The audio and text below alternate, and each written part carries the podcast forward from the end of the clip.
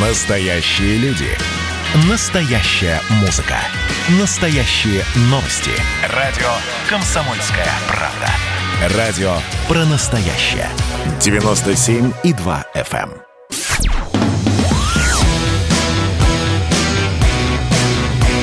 «Война и мир» с Романом Головановым. Программа, которая останавливает войны и добивается мира во всем мире. 19 часов 3 минуты в Москве. У микрофонов консервативные журналисты Роман Голованов и Андрей Афанасьев. Только слушая нас, вы поймете, насколько мы одинаковые какие разные.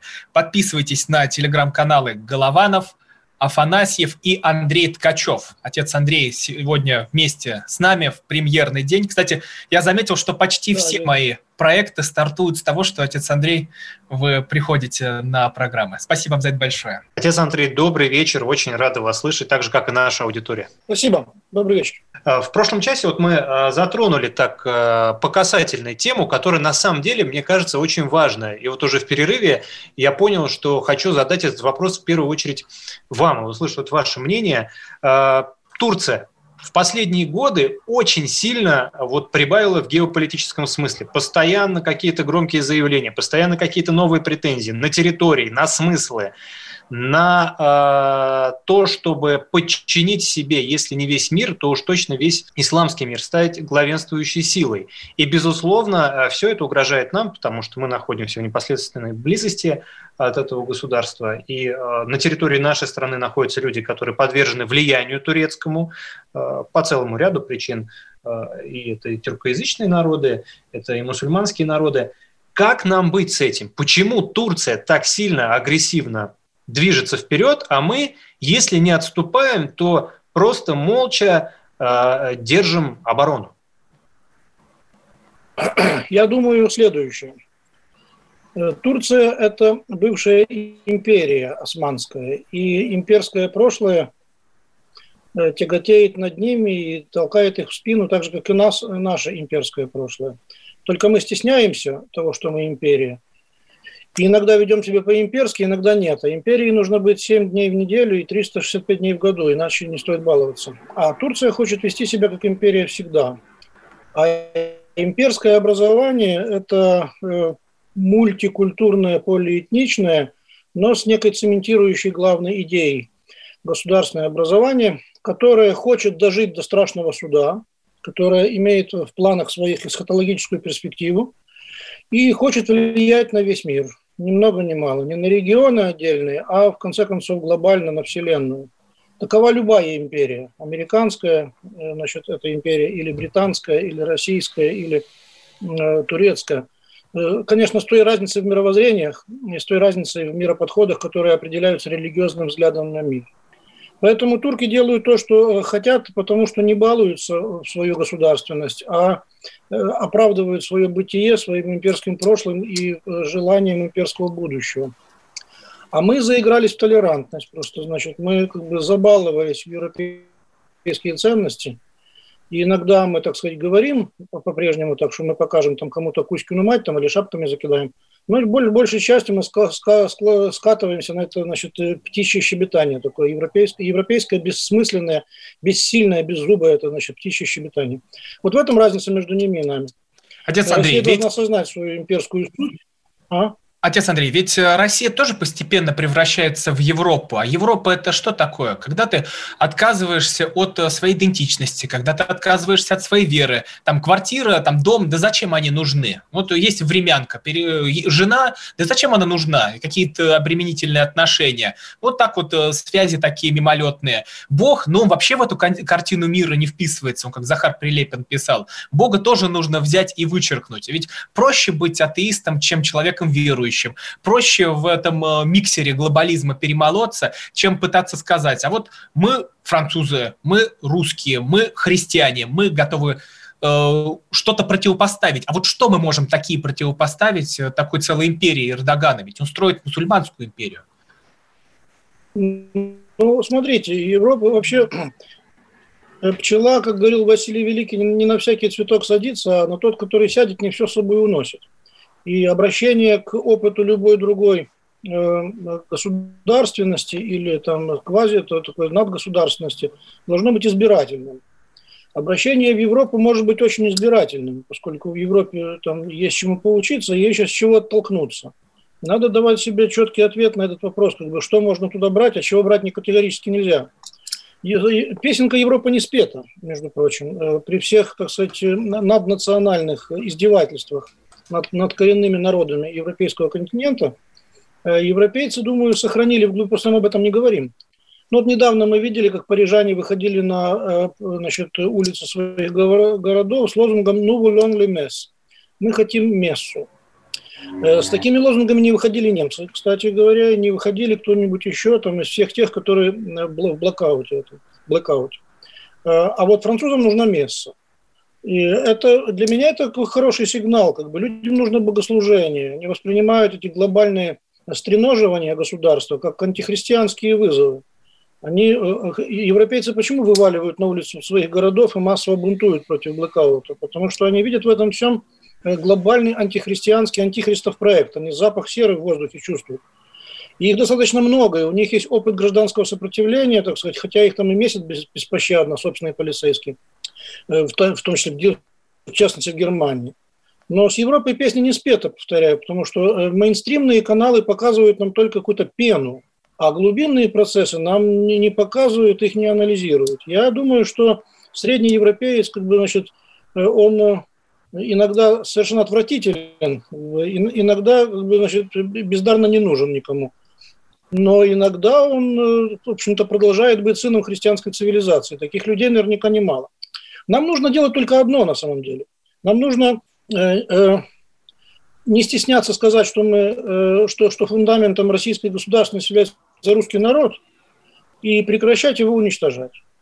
Нам нужно заниматься выживанием и, э, так сказать, реабилитацией э, физической и нравственной русского народа, э, и нужно окапывать корни христианского мировоззрения. Нам нужно, нам нужно быть христианами в быту и в праздники, и в посты, и на рабочем месте, и везде, и в информационном поле. Вот, надо перестать стесняться имени Господа Иисуса Христа. Я думаю, этого одного достаточно для того, чтобы Россия освежилась в своем там, нынешнем захлом, безыдейном состоянии без идеологии, без, безидейное состояние – это какое-то скотское состояние, состояние домашнего животного. А человек должен иметь видение будущего, э, осознание прошлого и такое самочувствие, осозна... разумное самочувствие. вот. Все это нам дает христианская вера и христианская цивилизация, от которой мы стыдливо отмалчиваемся. В чем заключается наш родовой грех, собственно. В этом смысле мы в плохом смысле европейцы. Э, если вы заметили, американские выборы это, – это сплошь религиозное явление. Все их выступления проходят в церквах и конгрегациях, сопровождаются пением хоров религиозных.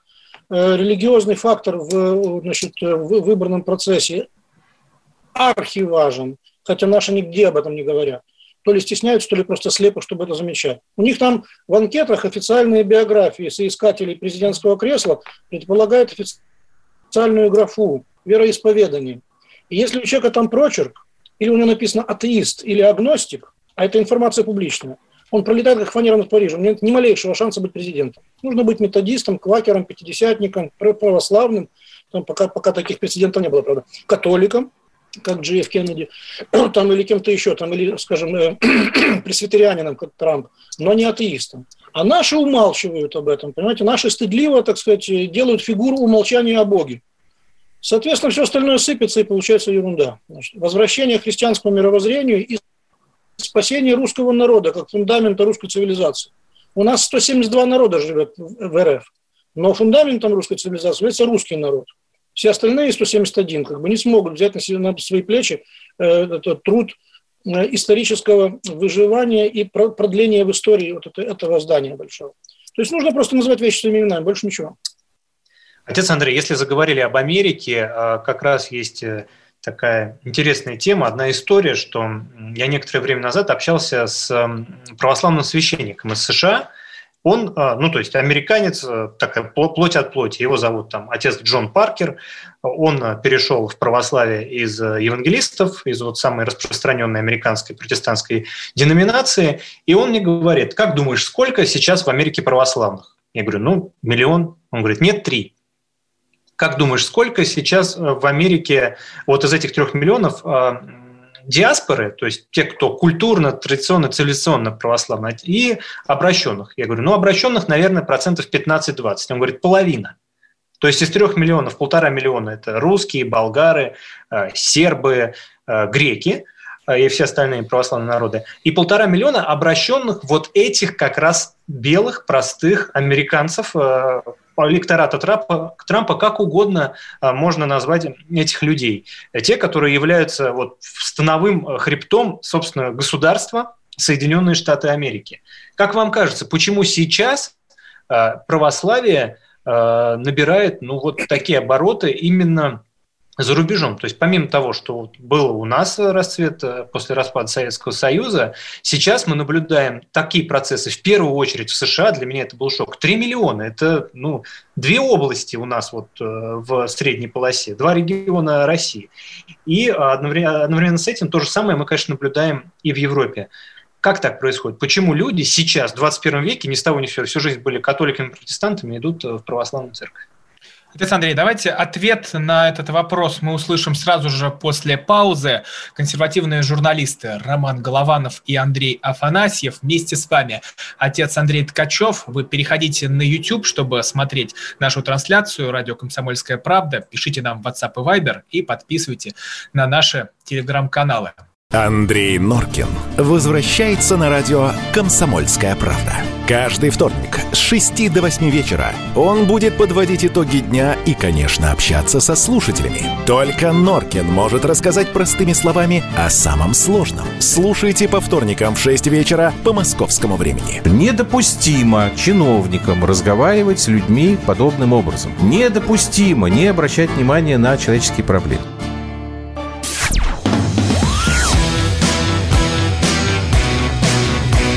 «Война и мир» с Романом Головановым. Программа, которая останавливает войны и добивается мира во всем мире.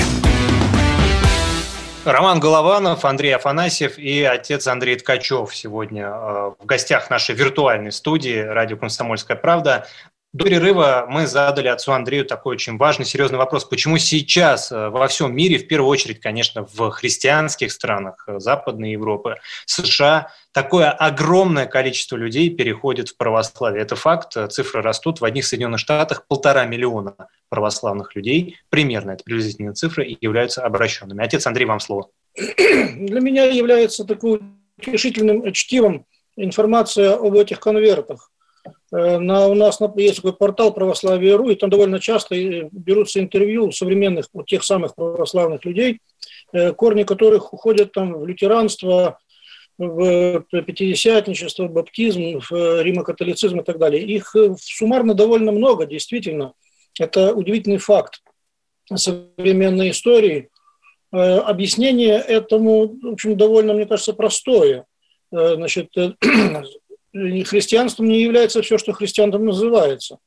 И э, искренне сердечные глубокие люди э, первое свое знакомство с э, Евангелием, переживающие в различных общинах и деноминациях, часто перерастают религиозный уровень своих первичных общин и озабочиваются поиском подлинной церкви, как они сами это идентифицируют. хочу найти церковь апостольскую, хочу найти церковь древнюю, хочу найти веру, в послании Иуды, однажды преданную отцам. Этот поиск приводит их одних к чтению, других к знакомству с живыми носителями православия, третьих приводит на литургию случайно, как сегодня значит, Хосе там, значит, одна из годовщин памяти убитого хранителя монреальской иконы Иверской Божьей Матери, который просто зашел на литургию, ничего Молодой чилийский мальчик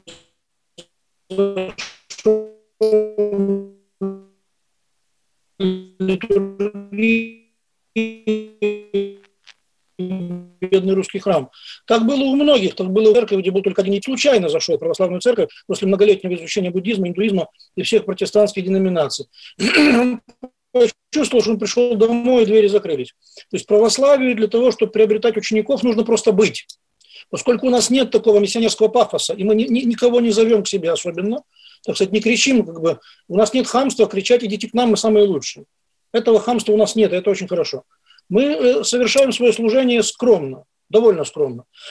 Но те, кто ищет, имеют шанс э, прийти и увидеть, как бы, собственно, приди и посмотри, как бы это библейское слово здесь вполне уместно.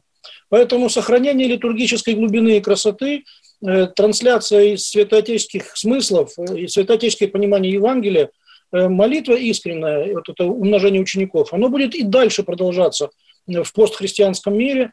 Все люди недовольные сухостью своей общинной жизни, э, желающие большего, ну, скажем, желающие настоящего, скажем так уставшие от этих скачущих по сцене проповедников там, или там что-то еще, они будут обращаться в православие, будут. Этот процесс невозможно остановить. Он на фоне глобальных процессов не такой массовый, конечно. Но в мире духа есть другие цифры если там, скажем, там согрешил миллион человек, как бы, значит, очевидно, это плохо. А покаялось 20 человек, очевидно, это мало. Но 20 кающихся держат на своих плечах миллион нераскаянных. И это тоже факт. Это история Авраама и Содома. Если будет 15 праведников, Содом бы стоял. Так что этот процесс хорош. Он Божий. И нам просто нужно быть православными. Э, в литургии, в повседневной жизни, для того, чтобы ищущие большего и настоящего – Э, приходили и оставались. Отец Андрей, вот э, такая новость пришла к нам из э, США. Крупнейшая в Америке ЛГБТ-правозащитная организация призвала будущую администрацию Байдена помочь отменить аккредитацию христианских колледжей и школ. И если они не проводят политику против, если они не проводят политику против дискриминации по признаку сексуальной ориентации, гендерной идентичности. Ну, то есть, чтобы они признавали там мальчика девочкой, а девочку мальчиком, когда такое происходит. Что вообще будет э, с приходом Байдена? Потому что есть несколько крупных лидеров. С одной стороны, это Папа Римский, где э, престол делает заявление в документальном фильме, что ну, надо вот и однополые браки признать. Там по-разному трактуют э, перевод этой цитаты, но мы как бы все поняли. А с другой стороны, приходит Байден, который там выступал за аборты, называет себя христианином, и с другой стороны, он, я уверен, не может не откликнуться и на такие заявления и просьбы. А это будет, мне кажется, вообще, знаете, что все хорошо на самом деле.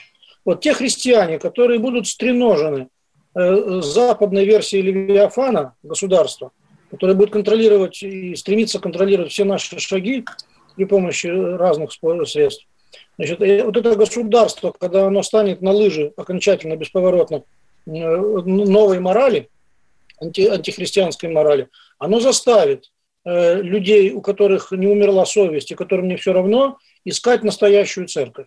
И если твоя деноминация, там, твоя, твоя версия исповедания Христа э, значит, э, покорно сдастся и начнет легализовать, там, венчать, благословлять значит, противоестественные союзы, и если ты будешь всюду взят за горло, и тебе даже крестика нельзя будет носить на шее в публичном пространстве, то это одних просто-напросто поломает и, и опустит, а других возбудит на поиск, на уход от, из своей семьи прежней и на поиск подлинной церкви. Вот в этом смысле у нас есть шанс. У России, собственно, это и есть такая идея. Одна из спасительных идей, оправдывающих наше бытие.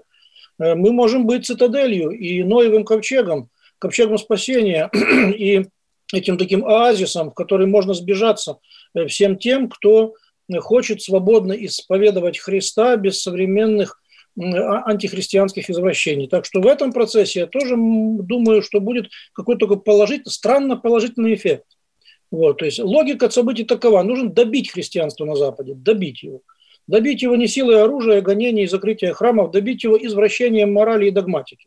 Как один из католических э, прилатов не так давно в открытом письме Папе Римскому прямо заявила, Папа Римский – это левак. Это чистый левак, значит, популист и а, еще и такой актер еще тот. Вот, это, это не традиционалист вовсе никакой, не ригорист. Это не Иван Павел II не Ратцингер, не Бенедикт. Это левак. Значит, э, это, это кошмар вообще-то на самом деле. И вот там этот э, архиепископ, писав, писавший ему письмо, говорит, что э, вы создаете новую церковь, в которой не будет догматики, в которой вера будет безразлична. Как бы это, это будет церковь всех добрых людей, как бы, значит, независимо от того, что ты веришь. И церковь без морали, там не будет моральных предписаний. Церковь без аскетики, там не будет борьбы с собой, со страстями и грехами. Церковь без морали, без аскетики и без догматики – это церковь Антихриста. И вы строите ее сознательно, и ваши кардиналы уже этого не стесняются. В этом письме так и говорится. Вот, так что вот, видимо, такая перспектива есть. Это, это мерзкая перспектива, безусловно, потому что при всей разнице католицизма и православия, при всех сложностях отношений, мы не можем радоваться их поражениям. Э, их поражения потом угрожают и нам тоже, тем же самым, потому что мир глобален и мячик круглый. Вот, так что я думаю, что все это будет двигаться туда, потому что сказавши А, уже трудно не сказать Б. А если ты проговорил половину алфавита, то тебе уже нужно договаривать до последних букв. И я верю в то, что э, добрые христиане Запада будут превращаться в православных христиан Запада или покидать свою родину поисках христианской страны, где их никто не будет заставлять, это, кстати, это самое, натягивать известный предмет на глобус. И я надеюсь, что такой страной будет Россия. Это одно из наших, э, один из наших козырей, который сам Господь нам как бы вручает руки. Отец Андрей, вы говорите, такой страной будет Россия. Сейчас мы не являемся ей в полной мере? Ну, мы э, всегда как-то так, э, значит, не, КПД наше никогда не достигает 100%, и мы имеем свое видение России, желательной России. У нас же у всех как бы своя Россия. Вот, и у нас есть некий образ желательной России. Конечно, мы сегодня не таковы. Не таковы, потому что повторяю, это, это смрадное дыхание мирового Левиафана, оно достигает и до нас. И мы тоже понимаем, что такое антихрист. Вот, то есть у нас недавняя советская, советская эпоха нам вообще показала, насколько остервенелым может быть э, лицо антирелигиозного государства. Так, я один не слышу отца Андрея или... Да, Мы ты тоже слышим отца Андрея. Отец Андрей, э, скажите, пожалуйста, э, слышно ли нас? Потому что мы находимся все на удаленке, и вот технические, конечно, вопросы, проблемы время от времени возникают. Отец Андрей, может быть, Только вы, вы звук включите звук. в Zoom. Да. Там есть мы внизу видим, что у вас выключен кнопка микрофон. Угу. Да, есть, есть, есть. Все, вернулись. Все, да. да, мы вас слышим замечательно. Отец Андрей Ткачев вернулся в эфир э, радио КП. Э, отец Андрей, остановилось все на том, что э, смрадное дыхание Левиафана отравляет и нас. Да, безусловно. Мы, мы, мы, мы пока не можем похвалиться тем, что мы христианская страна. На нас смотрят как на христианскую страну, как на продолжательницу византийских традиций, как на хранительницу веры ну, недавно обратившиеся за помощью Эфиопа, они обращаются к нам как к фундаменту православной веры в мире. И сказать, нас тут гонят и бьют, и слава... Опять пока пропал что... звук. Это все смрадное дыхание Левиафана мешает а, нам нормально вести эфир. Это ну ладно, ладно, шутки, потому что я так понимаю, что зрители у нас впечатлительные, и в чате все это выплескивается в настоящее безумие. Сейчас, а отец мы Андрей, читаем чат. Да, мы читаем да, чат по... на YouTube. Переходите. Пока отец Андрей переподключается, друзья, пишите в чат э, какие-то вопросы. Чат э, в YouTube, радио «Комсомольская правда», в поиске вбиваете, э, подписывайтесь обязательно, ставите лайк нашему эфиру, потому что идет плотная борьба 69-68, мы должны победить. И задавайте свои вопросы. И мы подписывайтесь на телеграм-каналы. «Война и мир» с Романом Головановым. Хроники Цыпкина. Известный писатель ведет аудиодневник специально для радио «Комсомольская правда». Каждый вечер Александр включает диктофон и записывает свои мысли о самом ярком событии дня. По пятницам в 10 вечера по московскому времени эти хроники без купюры цензуры звучат в эфире.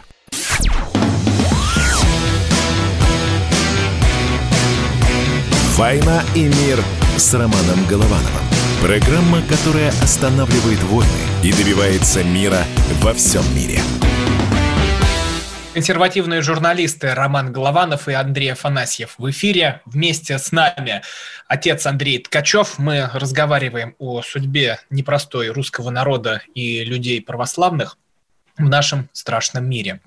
Отец Андрей, в чем э, главная загвоздка? Вот мы говорим про Запад, про католиков, про представителей других религий, но у них вот такие гонения чувствуются. У них там есть какое-то противостояние, что вот папа сказал одно, там кто-то выступил э, за такие садомские отношения, а у нас-то в стране особых э, гонений нет, и люди могут так подумать, что православие, оно очень комфортно существует, и, может быть, вот как раз этого не хватает для того, чтобы люди ринули у нас здесь в церковь, чтобы на Пасху там не сколько, 3% или 2% собиралось, а значительное большинство.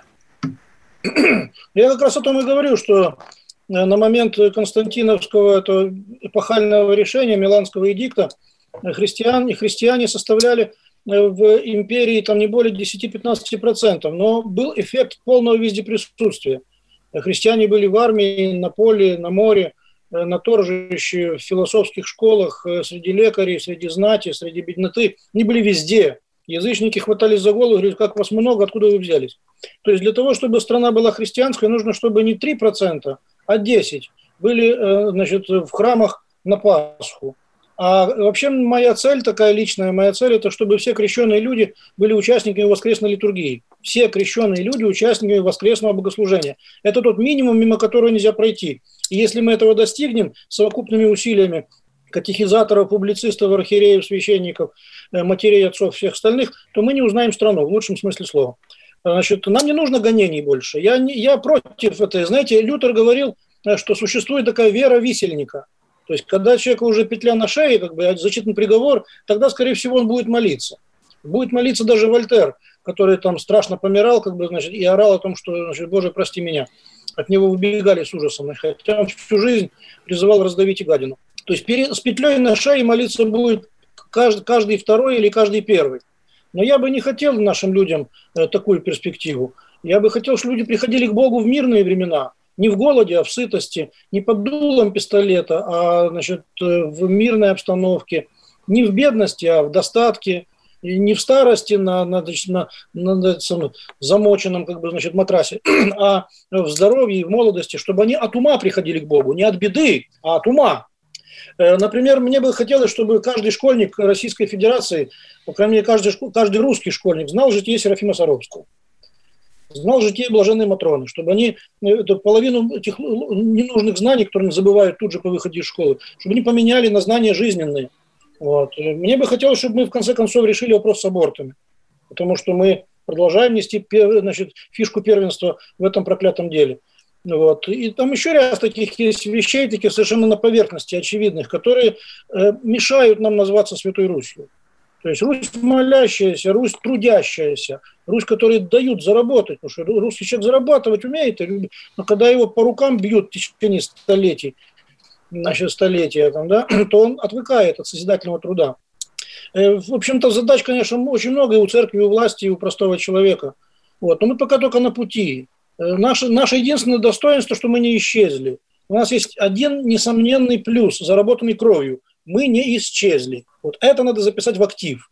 Нас уже считали, что нас можно сбросить со счетов как ничего не значащих. Однако мы существуем, как, как Павел пишет в посланиях своих, значит, нас считают мертвыми, ну вот мы живы. Мы ничего не имеем, но всем обладаем. Мы неизвестны, но нас узнают. То есть это вполне относится к русскому народу, потому что нас уже списали как бы, значит, за ненадобностью. А мы все-таки живы и еще дерзаем произносить какие-то смысловые вещи в это значит, звуковое пространство. Так что нам нужно теперь перейти от состояния того, что мы просто живы, к состоянию тому, чтобы мы повысили качество своей духовной жизни. Это задача большая, и об этом надо с утра до вечера говорить. Отец Андрей, а, а, можно ли это сделать не директивно? Потому что обычно у нас, может быть, это наследие такой сверхпатерналистской советской системы. Люди все время ждут, что вот должны прийти к власти хорошие люди, которые наведут порядок, издадут правильные законы, и тогда в стране все будет хорошо. Эта схема рабочая или э, лучше даже не ждать и не надеяться, что кто-то придет и даст команду хорошо себя вести? Не надо надеяться на, на, на приход э, какого-то нового Джорджа Вашингтона там, или еще каких-то отцов-основателей, которые ну, нам, так сказать, свободу подарят. Это, это ложная надежда. Э, вообще я выступаю за то, чтобы государство как можно меньше вникало в жизнь человека, чтобы оно урегулировало жизнь в ее общих контурах, но не лезло в каждую дырку, как бы не совало свой, э, так сказать, канцелярский нос, как бы, значит, во, во все щели бытия. Я за это. То есть дайте человеку заработать, отнимите от него избыточность справок и налогов, Дайте ему возможность по самому, то есть жилищная проблема есть, есть. Вот сегодня по телевизору говорили, дайте человеку возможность самому построить жилье. Да люди сами отстроятся. Только уменьшите им количество справок и налоговые бремя. И дайте возможность приобрести кусочек земли, он сам построит себе жилье. Не нужно ждать, пока вы там выгоните новую девятиэтажку. Там, или там ипотеку там, снимите, там процент уменьшите там, для многодетных семей. Короче, здесь нужно, чтобы государство, я, я жду, по крайней мере, от этого государства, я хочу, хотел бы это, чтобы оно регулировало наши общие потоки жизненной энергии, но не лезло в каждую дырку.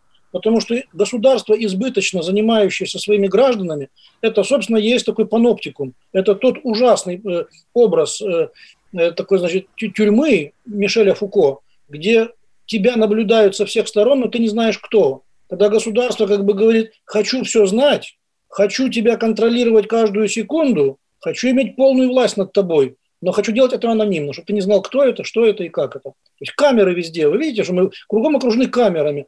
Мне, например, это совсем не радует. С какой стати вообще? Я должен везде, значит, наблюдать за каким-то черным глазком, который наблюдает за мной. Бумажное бремя. Мы вечно сходим со справками. Мы обложены бумагами, как цепями какие-то. Значит, наше рабство бумажное. Это хорошо или плохо? Это ужасно. Нужно сокращать количество этих справок бесконечных, если это возможно, там, где это возможно. Я этого жду от государства. А, то, что там какой-то светлый муж там придет, понимаешь, и скажет там, что он отныне там дарует нам великие свободы, как бы, я в это не верю. Э, я, я верю в то, что э, человек э, сможет, мог же он раньше, сможет, наверное, и завтра. Значит, постепенно, помаленьку, личными усилиями, там, значит, от простого к сложному, как-то благоукрасить свой быт и стать хозяином на земле. Отец Андрей, вот вы заговорили про государство, и тогда у меня вопрос, а должны ли люди верующие лезть в политику? Я просто вот читаю чат, наблюдаю, что вот зачем, вот, э, что это за религиозная программа, но она не религиозная, это вот взгляд христиан на то, что происходит вокруг. Имеем ли мы право вообще нос высовывать или должны забиться?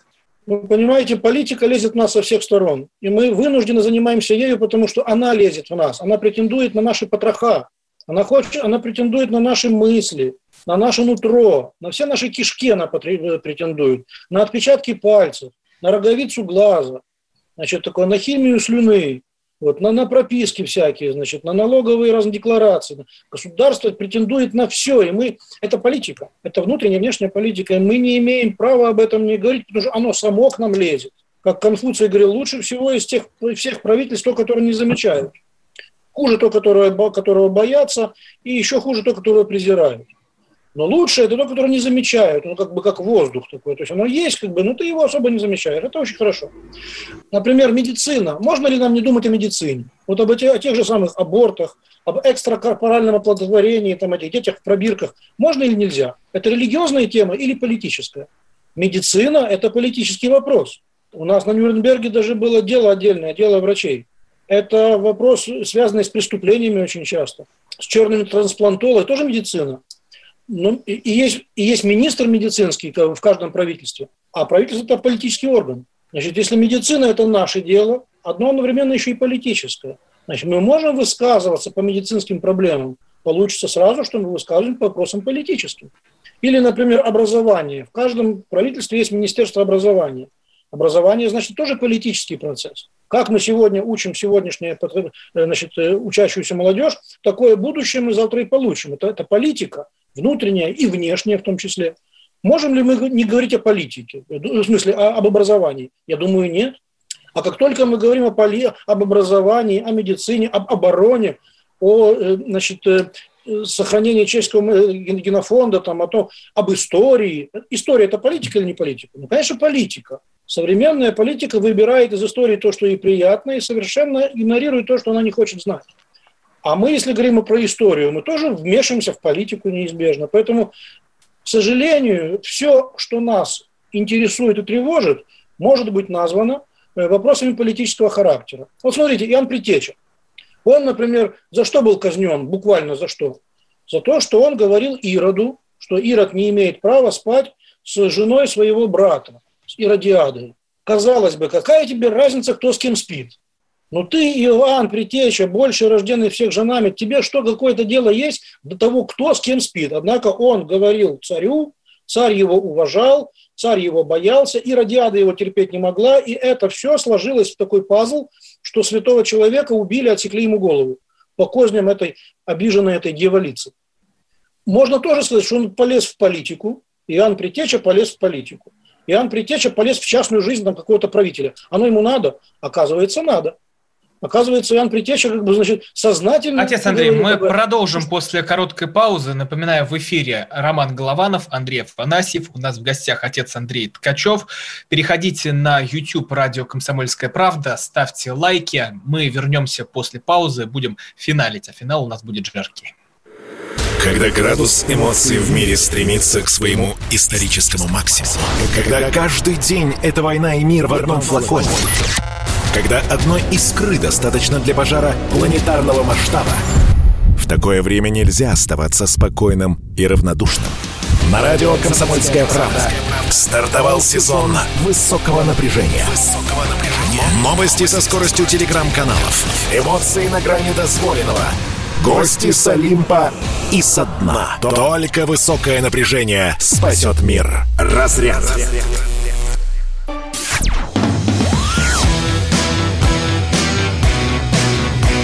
«Война и мир» с Романом Головановым.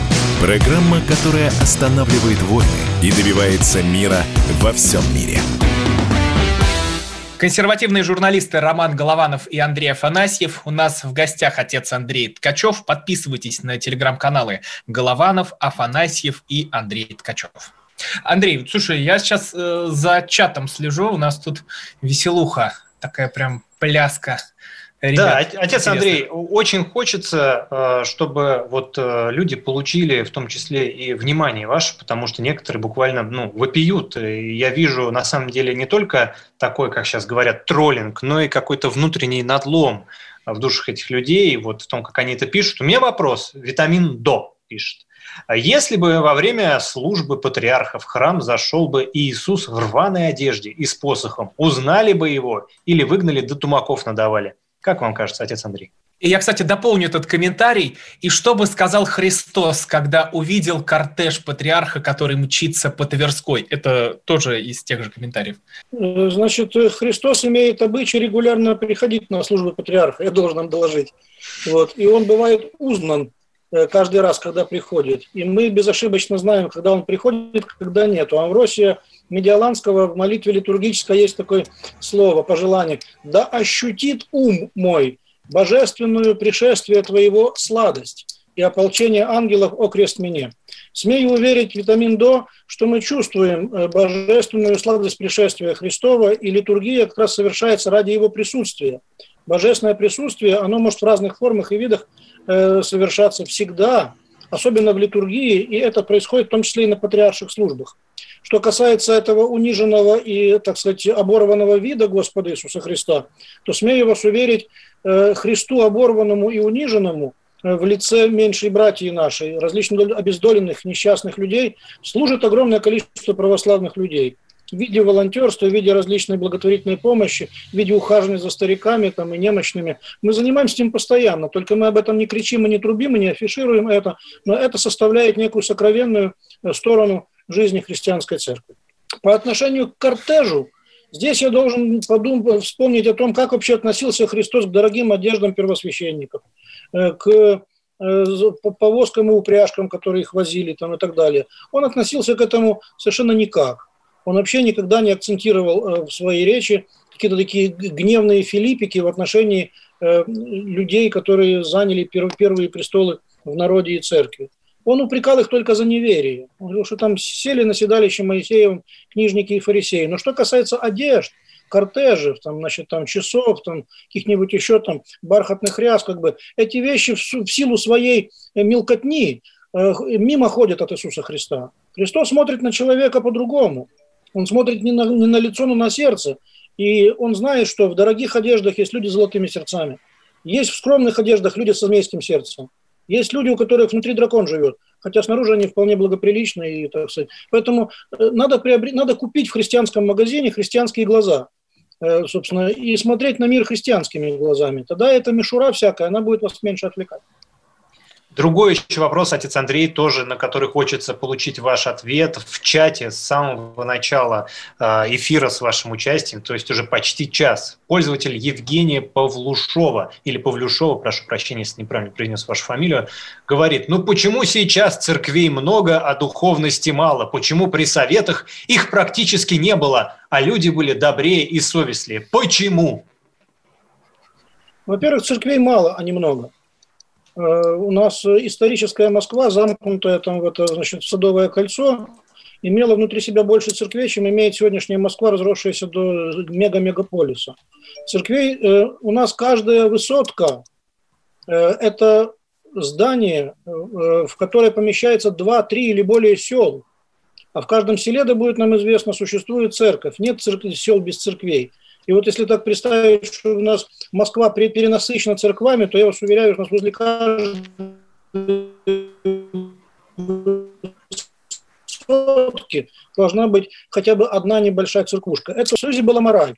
Мораль это была отчасти инерционная от времен Святой Руси, потому что тысячелетняя история Руси несопоставима с 70-летним правлением коммунистов. У нас инерционная мораль существует, и наша, это пресловутое воспетое коллективизм наш, и это желание, там, сам погибай, товарища, выручай, значит, такое, и честным трудом не построишь хором, это все это мировоззрение русского человека. Оно в советские годы жило инерцией до советских времен. А когда инерция кончилась, исчахла и сдохла, и когда сам коммунизм проявил свою пустоту и лживость, тогда эта империя рухнула, и никто, заметьте, не вышел ее защищать. Не возникло никакого белого движения, которое бы пошло умирать за какие-то идеалы, потому что идеалы были мертвые. Так что советская власть просто-напросто оседлала волну и ехала, как бы, значит, на гребне народной нравственности, покуда эта нравственность не исчахла и не сошла в святые 90-е, когда девочки хотели быть проститутками, а мальчики бандитами. А Отец а Андрей, тут у нас остается минута, и я еще один вопрос тоже из чата процитирую. Наш постоянный слушатель э, Сергей Мардан спрашивает про войну с э, свидетелями Иеговы. Ведь в 90-е годы церковь была слаба, и тогда, вот как говорил один такой бунтарь-дьякон, можно было выходить и воевать э, с сектами. Вопрос, почему идет сейчас эта война с теми еретиками, и идет она руками э, якобы церкви, но устраивает бойню как раз государство. Ну, дело в том, что государство, э, так сказать, догоняет э, некоторые вещи, которые не догоняет, не успевает догнать церковь. Борьба с сектантством требует очень серьезных усилий интеллектуальных и энергетических. У нас их нет. И, к счастью нашему, ряд тоталитарных сект, которые не имеют ничего общего с христианством, по сути, работают на разведке западных стран – допустим, саентологи, например, те же там, или та, та, же, э, та же секта свидетелей, вот еще там ряд, или наши современные виссарионы, наши доморощенные, вот их, к сожалению, вернее, к счастью, как бы эту работу берет на себя э, держава, но она берет на себя ее не с догматических оснований, а берет их со, с точки зрения защиты своего народа защиты головы. То есть уже э, нельзя просто дать человеку экономическую безопасность или физическую безопасность. Ему надо дать еще информационную безопасность и духовную безопасность. И к счастью... Отец Андрей, мы на этом ставим точку в нашем сегодняшнем эфире. Отец Андрей Ткачев был у нас в гостях, консервативные журналисты Роман Голованов, Андрей Афанасьев. Будем каждую среду с 18 часов до 8 вечера спрашивают, а кто в космос полетел? Да это Бог разрешил Гагарину полететь в космос. Так что Гагарин был верующим, чтобы вы знали. «Война и мир» с Романом Головановым.